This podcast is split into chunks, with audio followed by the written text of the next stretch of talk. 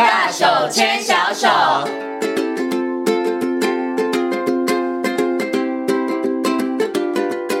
这里是教育广播电台，您现在所收听到的节目呢是遇见幸福幼儿园，我是贤琴。接下来呢，在节目当中，我们要进行的单元呢是大手牵小手。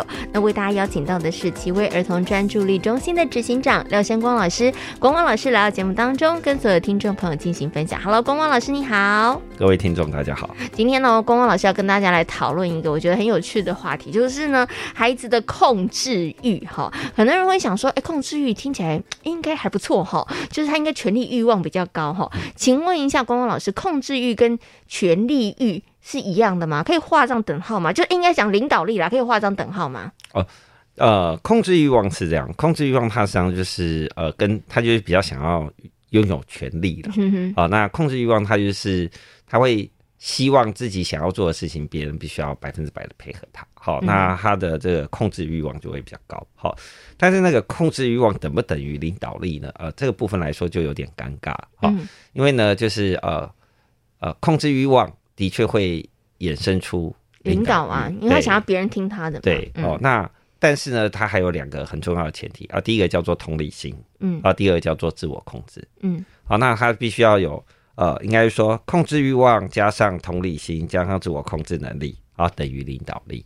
嗯哼，好，那现在很多孩子是那个很有控制欲，嗯哼，哦，但领导力很差，因为可能没有什么同理心啊，对不对？然后自我的这个能力上面可能也没那么好。对哦，那基本上来说就很简单，就是大家听你的有好处。嗯哼，哎，那当然讲实在话。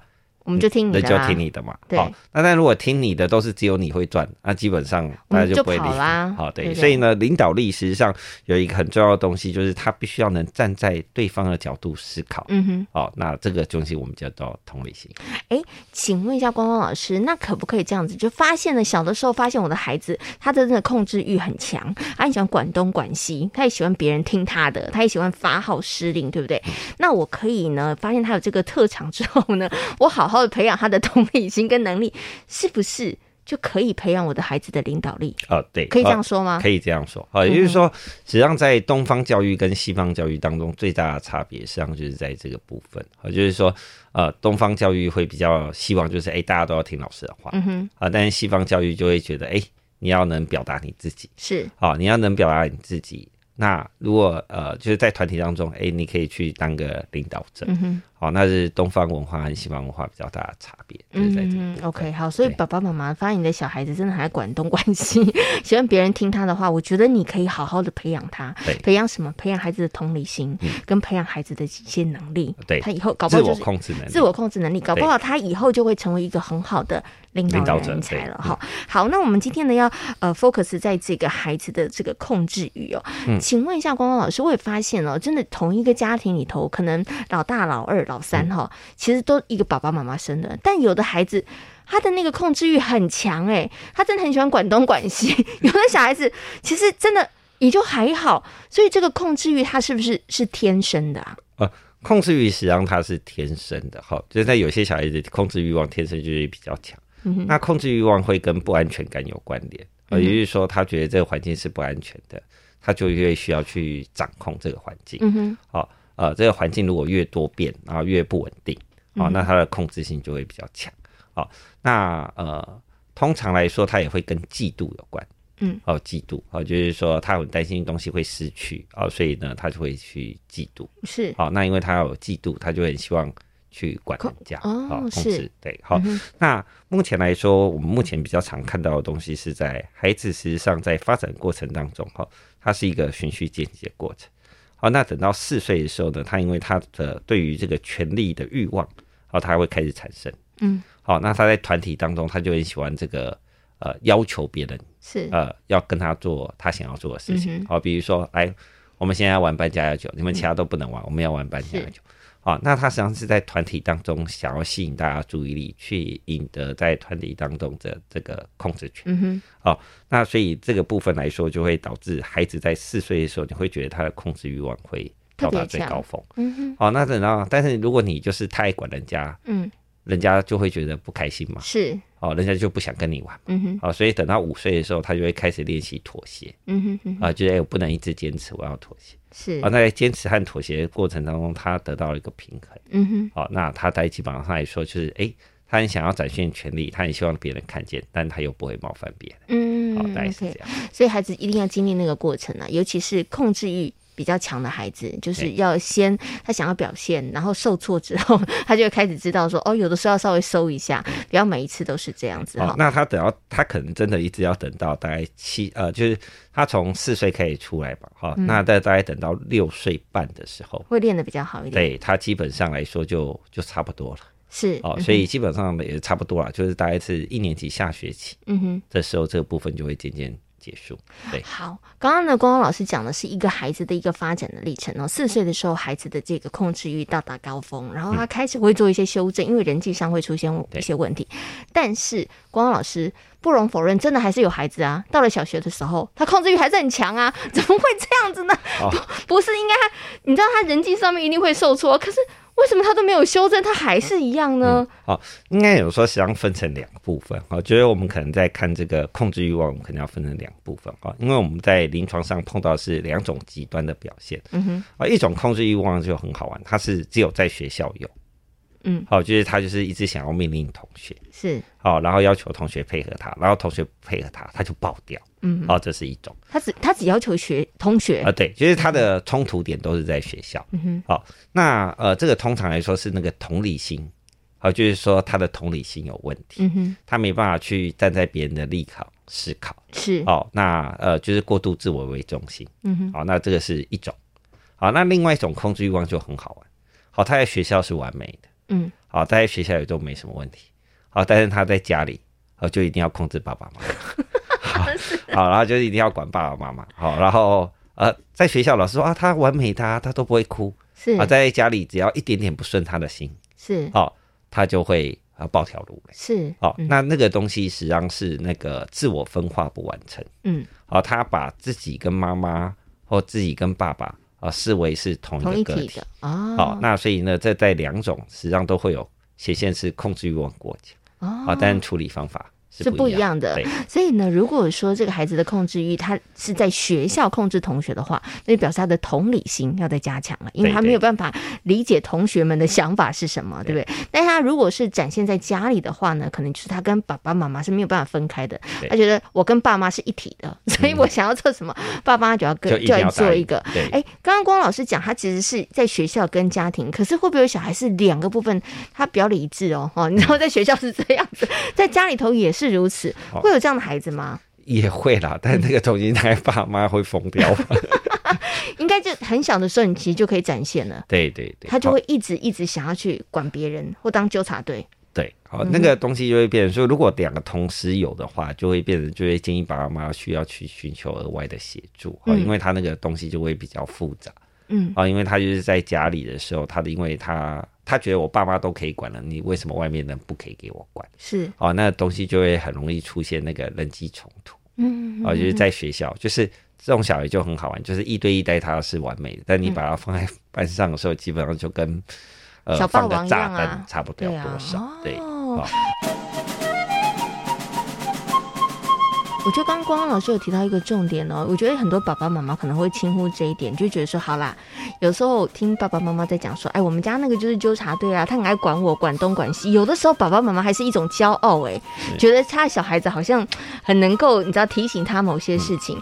可是刚刚光光老师有说，如果在家里面管爸爸妈妈。爸爸妈妈，爸爸妈妈不处理的话，他到学校里头也去管同学。对，其实他可能真的在人际上面会出现一些问题。啊，对，因为毕竟没有人喜欢人家一直念他嘛。是，对，对。好，那再就是，呃，我们可以管别人，但是要适当的使用我们自己的语句。嗯哼。啊，你不能用这个大人命令这个孩子的句子去纠正同学。好，那同学一定会。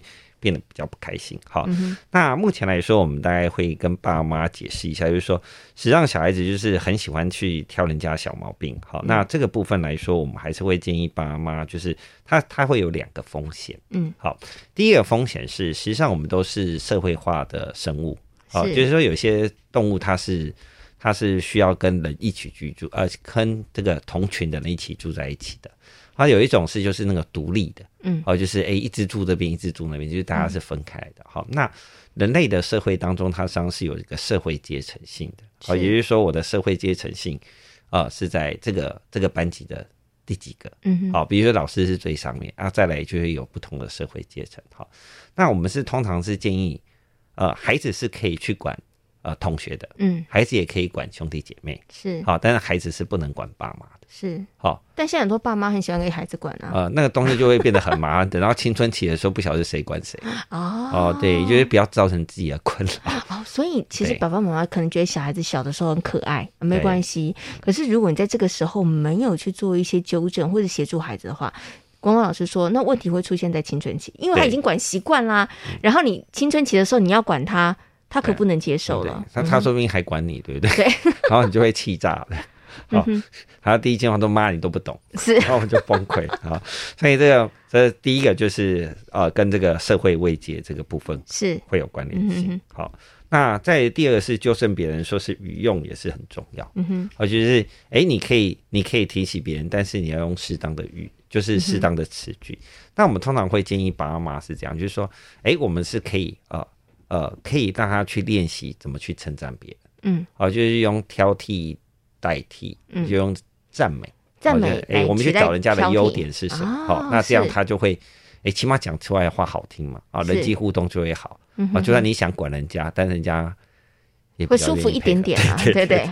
哦、OK，好，所以刚刚光光老师讲到，就是如果你的孩子很喜欢纠正别人，很喜欢挑剔别人的 错误的时候，其实两件事情要注意，嗯、就是呢，第一个就是他的社会位阶要注意，嗯，就是你还是要看人说啦，对，对不对？然后长辈可能就是。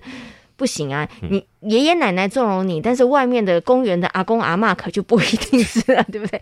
所以第一个社会位阶要搞清楚，第二个就是孩子说话的语句的部分上面，可能爸爸妈妈也要教孩子怎么样把话说好。对对，有的时候孩子可能挑剔别人，他可能是出于一种我提醒他啊，我避免他会做错啊，他可能是一个善意，但是呢，就算有善意，话要怎么说好？也是很重要的，要不然可能在人际的部分上相处，其实就会有一些些的困难了。嗯哼哼，OK，好，所以呢，刚刚讲到，如果你的孩子喜欢纠正别人的话，那到底该怎么办？哈，好，那我想接下来再请问一下光光老师，我们刚刚提到这个孩子有控制欲，孩子就是第一个他会直接纠正别人的错误嘛？啊，有的孩子就是说啊，不顺我的心，我就生气啦。像刚刚光光老师说的，就是可能到小一的时候，那一开始同学不听他的话。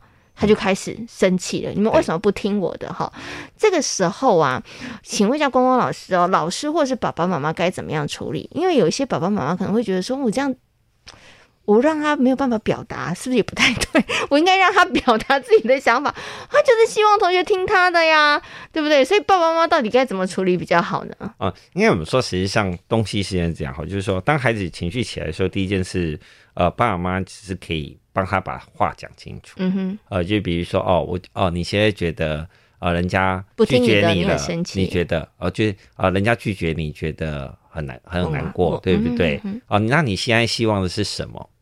好，那实际上为什么这些小孩子当被拒绝的时候，他的情绪就会起来？很简单，因为，呃，他是害怕那个被拒绝的感觉。嗯、哦，那但他。人家拒绝你，人家不要做，但是他又没办法去处理嘛，嗯、所以他才会用情绪。是，好，那用情绪的时候，就会他会希望就是当我已经生气了，那你们就要妥协，对，嗯、你们要妥协。好，所以生气这个东西对他来说算是一个工具，武器。对，那但是这个工具好不好用啊？有时候会成功嘛，啊，比如说对他妹妹。啊，就啊，我一生气 啊，妹妹就好了，给你，给你，给你。所以他有过这个经验，他就觉得他有这个经验嘛，然后或者是爷爷奶奶哦，一定有用啊，有啊，我生气了啊，爷爷奶奶就让他了嘛，好，所以他渐渐错误以为哦，当被拒绝的时候，我的工我的工具就是生气，但也有一些小孩子的工武器是哭。嗯，好，对对啊，但哭我们就比较能接受，是。生气我们就不能接受。实际上，所以关键实际上很简单，就是变成是，当你被拒绝的时候，好，我们可以先选择几个方法。嗯哼，好，第一个生气是一个方法。嗯，好，第二个可能是呃讲道理，人家不一定听嘛，对不对？那还有什么方法？嗯，好，比如说交换，哎，我们是不是可以练习交换的策略？嗯哼，啊，也就是说，实际上可能我们要帮孩子做的东西，不是跟他讲说。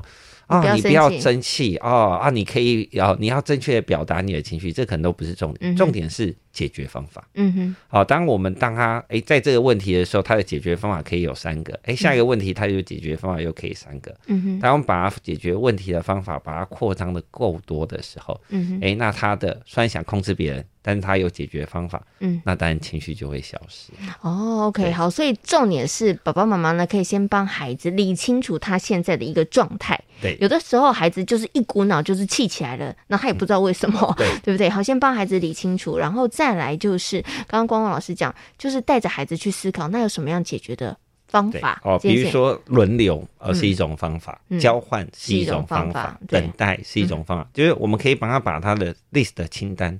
啊，就是当碰到的问题啊，他可以怎么解决的清单，好帮他做多一点，是。啊，那他自然有更多的工具了，他就不用每次都生气。是 OK 好，可是从刚刚啊，呃，我提的这个问题里头，我又发现一件事情啊。所以如果请问一下光光老师，如果真的爸爸妈妈发现我自己的孩子真的控制欲比较高的，他其实真的比较希望别人听他的，或者他比较喜欢发表意见，觉得说，哎，我讲的是对的哈，然后大家这么做的话。这样讲起来，好像爸爸妈妈，呃，爸爸妈妈好像不用刻意的去压低孩子的控制欲，哎，反而是应该帮孩子让他的控制欲有一个比较好的发展，是这样子吗？哦，就是说控制欲本身并不是问题，那问题主要是你后面的社交技巧好不好？哦，是，所以实际上很多爸爸妈妈一直在处理那个控制欲望问题，控制欲望那个部分来说，并不是主要的问题，是他后面的这个社交技巧能力 O 不 OK？是，哦，那像有些那种。就像和尚一样很佛心，他就是完全没欲望的。好，那妈妈你会更担心，因为他连读书的欲望也没有。啊，是，所以控制欲望并不一定是是不好的。好，那只是说控制欲望上跟我们大人想象不一样，是他是可以做引导的。好，引导并不一定是，并不一定是说让他去管同学啊。嗯哼。哦，哎，像这种人就还蛮适合选那个。那个风纪股长是，对，嗯、好，就会让他有一个角色。好，那实际上，呃，跟大家想象不太一样，好像有点像是啊，养宠物，嗯，啊，养宠物它也是一种控制欲啊，嗯，啊，它哦，啊，对，它就要照顾它嘛，对不对？好，就我们从照顾其他动物或照顾别人的过程当中来享受到，哎、欸，我可以满足我的控制欲，对，好，哦、那所以呃，带养宠物。啊，基本上也是一种方法。嗯，啊，实际上可能跟爸妈想象不一样。哎、欸，我们今天人不一定可以控制嘛。嗯，哎、欸，今天我要叫他做什么，他不愿意做；我叫他做什么，他不愿意做。那娃娃屋的娃娃呢？啊，可以，啊、可以嘛？好，那我们就让他扮家家酒。他可以控制自己吗？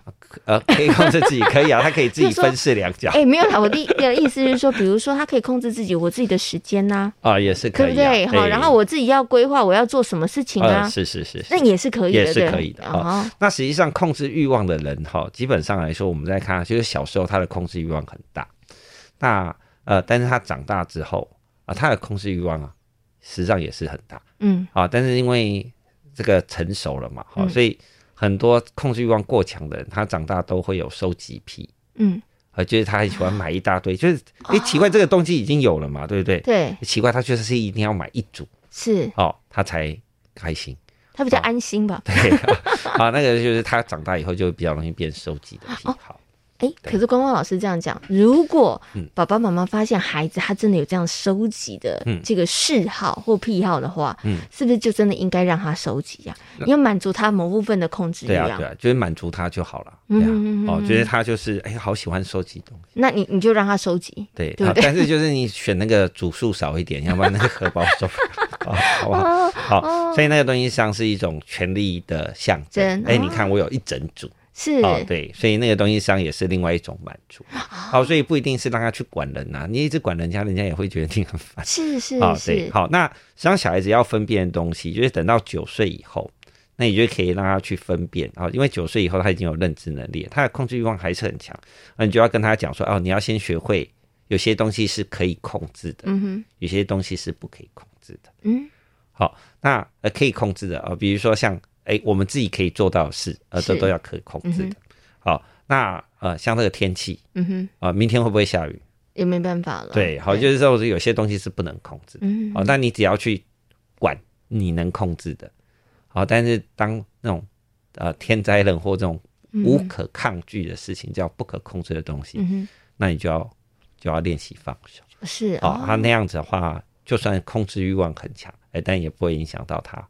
未来的生活。哦，OK。所以随着孩子大一点的时候，如果是控制欲望比较强的孩子的话，爸爸妈妈也要适时的引导，带着他去看哈。不过刚刚光光老师有讲哦，不要觉得有控制欲望的孩子不好，就像我们前面最早的部分讲到的，如果你的孩子有这样的特质的话，那就请你加强他的同理心跟自我控制的这个能力，他就有可能会成为一个非常非常好的领导人，对不对？好，那如果说呢，哎，你对于孩子觉得说，啊，没关系啦，我们顺其自然，我们没有要刻意栽培他成为一个领导者的话，其实如果你发现你的孩子他的控制欲比较强的话，可能他在社交的这个部分上面，爸爸妈妈就要协助他了，就可能他要在学习更多的一些社交的技巧，不管是讲话，或者跟人家相处这个部分上面哈，要学习怎么样可以更圆融，否则他的控制欲可能会让他在人际的相处的这个部分上面会产生一些问题了，对不对？然后刚刚光光老师有提啦，控制欲不一定要控制人，所以也可以适时的